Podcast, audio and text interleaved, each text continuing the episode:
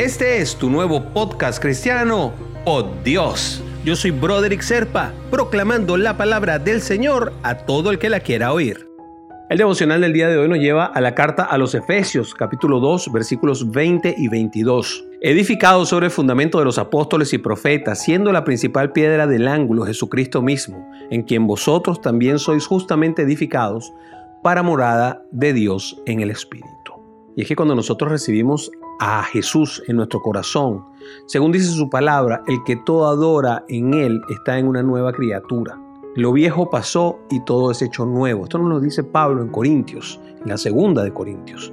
Esto implica que a partir de este momento Dios inicia en nosotros un proceso sobre edificación, o yo diría más que edificación, de reconstrucción, donde hay que derribar cosas, quitar cambiar paradigmas, cambiar formas de pensar, cambiar nuestras estructuras, nuestra crianza.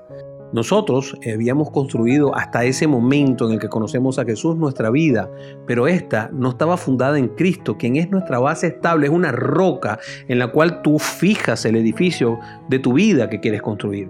Aquello que definitivamente Dios va a tener que quitar es porque Él no lo plantó y esas cosas no están de acuerdo con su voluntad y que quizá por ignorancia nuestra o ignorancia de nuestros padres fueron sembradas por familiares, padres, maestros, amigos en general todo lo que es el sistema que ha creado el mundo para nuestra educación. Así que nuestro Padre va a derribar pensamientos, hábitos, actitudes, costumbres, vicios, cosas que quizás el Señor le cambie a unos y a otros no. ¿Mm? Es importante que a veces también el Señor nos va a sacar del lugar donde estamos, quizá del trabajo o de la ciudad o del oficio y todo el ambiente que no permite que nosotros produzcamos un buen fruto. Para que esto suceda es necesario que nosotros hagamos la buena disposición y el deseo ferviente de que el Señor venga y cambie nuestro corazón. Es cierto que este proceso nos va a producir temor porque es complejo y doloroso, pero tienes que tener fe en papá. Y para ello vamos a pedírsele una oración. Padre, por tu gracia en Cristo has hecho de mí una nueva persona, Señor, si quieres que viva de acuerdo con lo que tú dices y para lo que eres. Para esto sé que es necesario que muchas cosas en mí sean quitadas, desarraigadas, derrumbadas, cortadas, cambiadas, como tú quieras decirle.